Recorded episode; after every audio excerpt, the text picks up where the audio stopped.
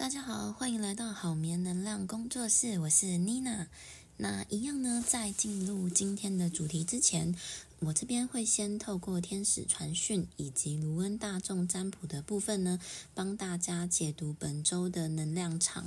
但因为呢，我们的广播是在每周三的时候上架，所以如果你想要预先知道你本周的能量场的话呢，也欢迎你来追踪我的 IG 还有粉砖。那关于天使能量牌卡解读以及卢恩大众能量占卜的部分呢，我们都会在前一周的假日先公布。好，那在解读之前呢，我这边要先说明两点哦。第一就是能量场呢是可以往前回溯，也能够延伸至未来，是永恒持续在变动的。所以呢，不论你在任何的时间听到，都是最适合你的时间。第二个呢是这是大众聚集大众能量的解读，所以不会完全符合每一个人的状况还有细节，请你接收觉得对你自己有帮助的讯息就可以喽。那如果你想要了解针对你个人的讯息，那也欢迎你私讯预约咨询。好的，那天使传讯能量牌卡解读呢，分为十二个星座，那大家可以参考你星盘中的太阳、月亮、上升还有金星。首先是金牛座的部分，天使想要告诉金牛座的朋友，本周呢。嗯，就是你最近付出的太多了，现在呢，正是为你自己做一些什么什么的时候。那请你去滋养你自己，例如透过睡眠啊、排毒和运动，来好好的照顾你自己的身体，在湿跟瘦之间呢，去取得一个平衡。听听你自己内在的声音，让自己休息。想要拥有更多能量跟丰盛之前呢，你应该要先照顾好自己的内在小孩。好，下一个是处女座。天使想要告诉处女座的朋友们，本周的讯息是，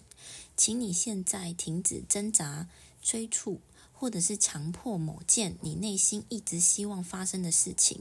并且呢，放下所有的愤怒、无法原谅或者是不愉快的事物。请你相信，你的守护天使会站在你这边支持你。那，请你温柔的对待你自己。对于那些你已经做的。或者是未能做到的事情上呢，请你宽恕你自己。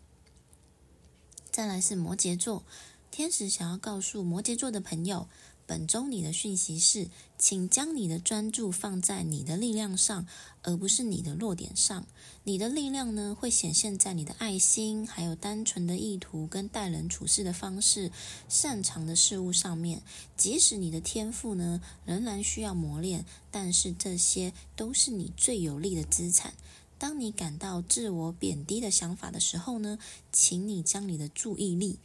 放回你自己的身上。那你可以运用一些正向的肯定句来提升你自己的能量还有信心哦。再来下一个是巨蟹座。天使想要告诉巨蟹座的朋友们，本周的讯息是：因为天使感受到你跟水晶的连结，因此呢，建议你可以佩戴水晶在身上，或者是放在身上。白天的时候佩戴呢，可以疗愈、保护。增加你的直觉。那晚上的时候呢，你可以放在床头或者是枕头底下，跟这些水晶呢进行更深的连接。那请放松你的心情，好好的跟水晶相处，你就可以得到很好的疗愈哦。再来是天蝎座的朋友，天使想要告诉天蝎座的朋友们，本周的讯息是：你可以借由做瑜伽来得到更多的清晰能量、柔软度。还有身体的放松跟心灵的觉知。那如果本身是没有做瑜伽习惯的朋友，你也可以透过一些伸展运动啦，或者是呼吸练习，因为这些呢都可以为你带来许多神奇的体验跟物质上的好处。不要迟疑，请今天就去做瑜伽，或者是看一部瑜伽影片吧。再来，双鱼座的朋友。天使想要告诉双鱼座的朋友们，本周的讯息是：你需要定期的做静心，你的身体跟灵魂呢，需要一段安静的独处时间，去反省、思考，并且呢，获得洞见跟理解。那即使每天只花一点点时间静心跟冥想，也可以带给你很棒的礼物。那嗯，不需要很正式的静心冥想的训练。只要简单安静坐下来，闭上你的双眼，感受呼吸，跟倾听你的呼吸，真实的面对自己就可以了。好，下一个是母羊座的朋友，天使要告诉母羊座的朋友，本周的讯息是：你的心呢是接受的门户。当你允许自己爱的更多的时候，你的生命就能够拥有更多的深度还有意义。你想要实现灵魂伴侣的关系，你就必须要先疗愈对于付出爱和接受爱的恐惧，去原谅那些曾经伤害过你的人，爱自己，然后运用爱的能量来开启你自己的心。再来是狮子座。天使想要告诉狮子座的朋友们，本周的讯息是：人生本是一场电影，然而呢，你有一点过度入戏，那感觉呢，你有点害怕。那请你呢放掉想要使每个人都快乐的企图，允许别人为他们的生命做决定，不要将焦点放在别人身上，而耽误了你生命的目标。也请你呢避免谈论别人的是非，或者是批评别人。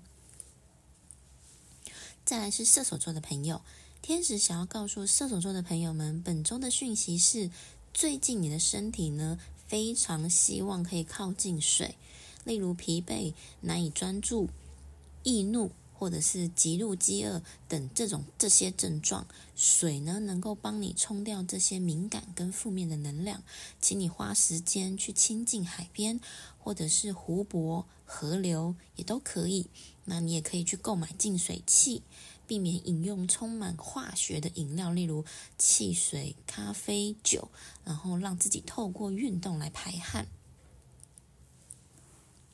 下一个是双子座，天使想要告诉双子座的朋友们，本周的讯息是：不论你现在处在什么情况，你正走在正确的道路上，让你的动机是出于爱，跟出于爱跟服务。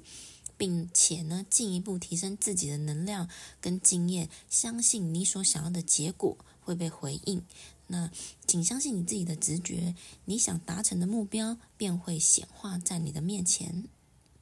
再来，下一个是天秤座。天使想要告诉天秤座的朋友们，本周的讯息是：现在是让别人知道你真实感觉跟信念的时候了。请你对自己还有他人展现真实的你，放下你对自己或者是他人的批判，怀着爱来表达你的真理，允许他人了解真实的你，信任真实的你也是值得被爱的。当你越真实，你所有的计划将会拥有更高的成就，还有能量。再来，最后一个水瓶座的朋友，天使想要告诉水瓶座的朋友，本周的讯息是：如果你正深陷一场争执或者是误会当中，那么这个情况呢将被化解。请对他人保持敞开的态度，让自己愿意去宽恕对所有涉及在。这个纷争当中的每一个人，包括你自己，心怀慈悲，接受他人的道歉，带着幽默感去看待这件事情，那你的需求呢，将能够在和谐当中被满足。好，那天使传讯牌卡能量解读的部分呢，就是以上啦。那接下来呢，是大。卢恩大众能量的占卜哦，那请大家呢先想一下，本周的日期是一月一号到一月七号，以及呢你在本周最想知道的讯息是什么呢？那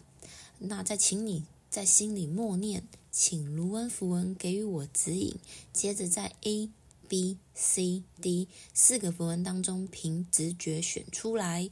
好，给大家五秒钟的时间。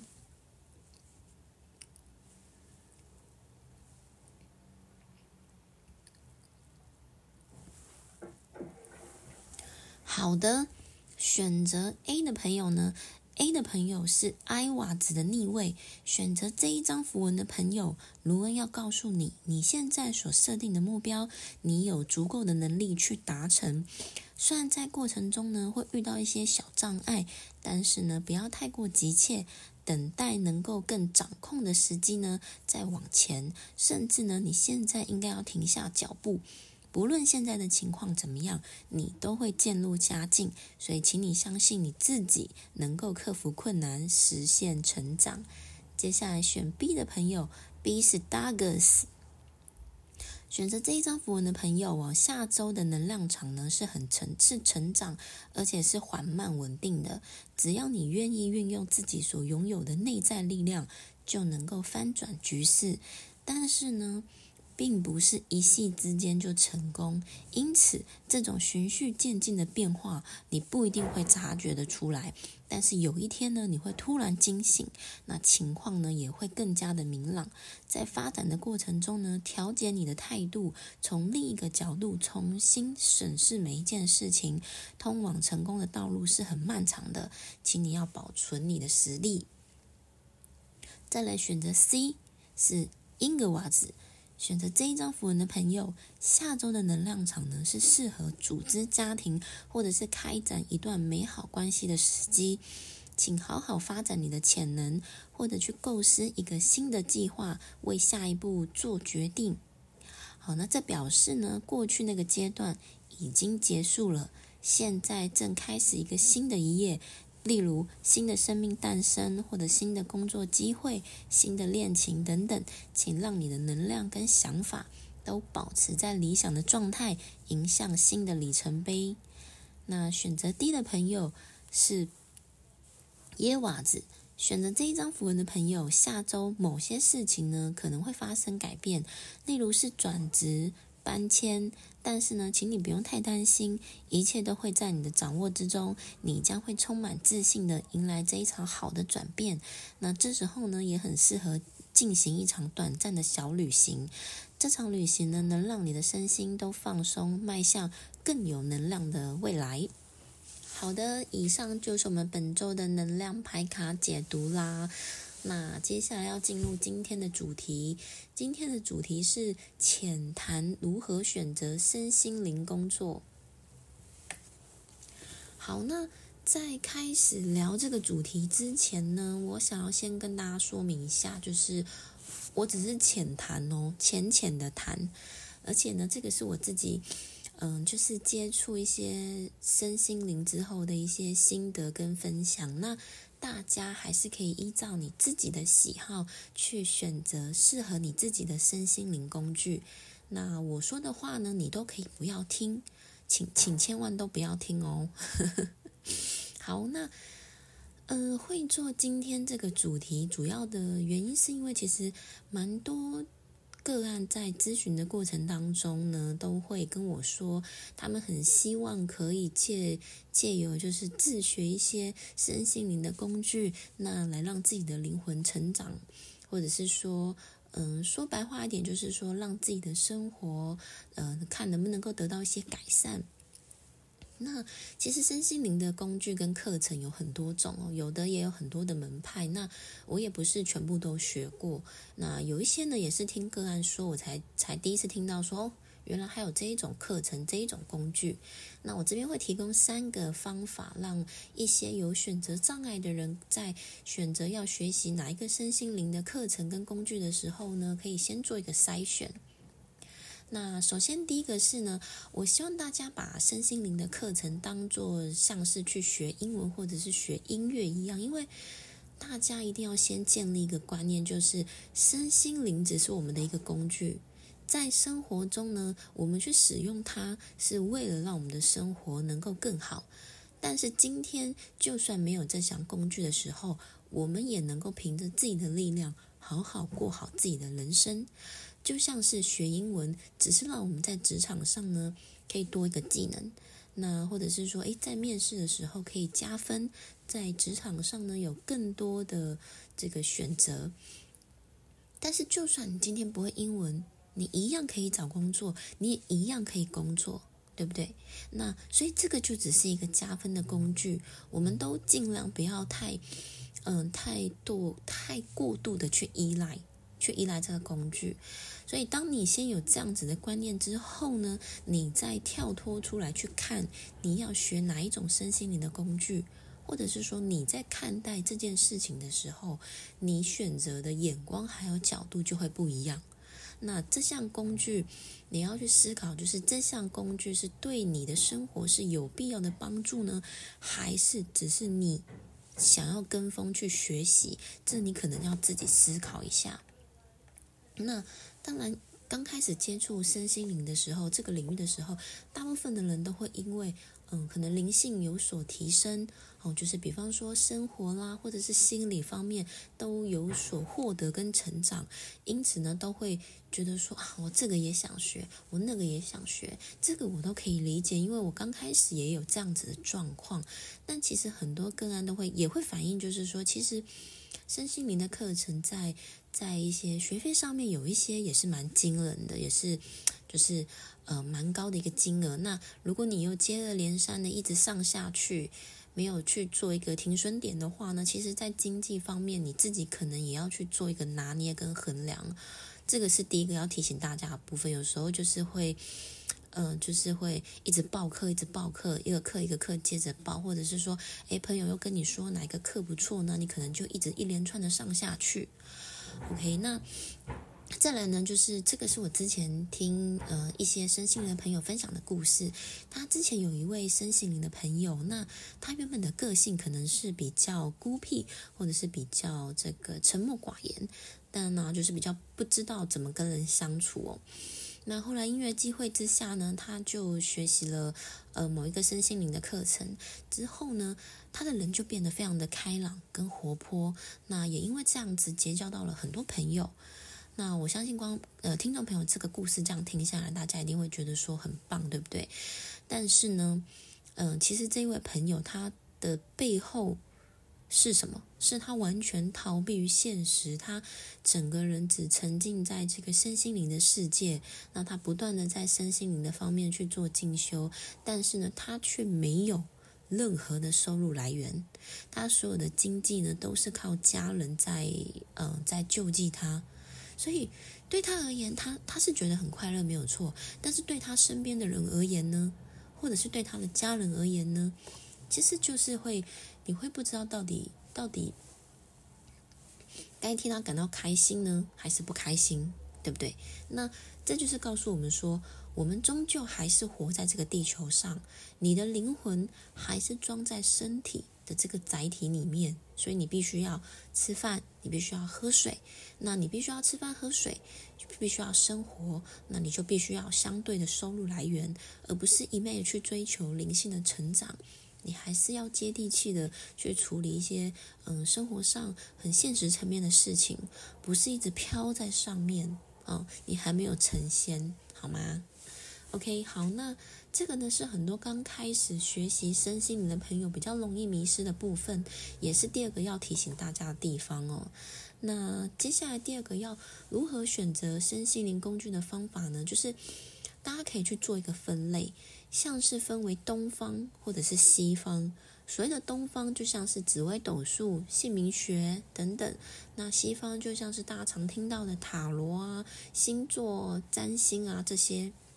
那我有一些生性的朋友，他们就会有自己的坚持，觉得说，哎，我只学东方系列的，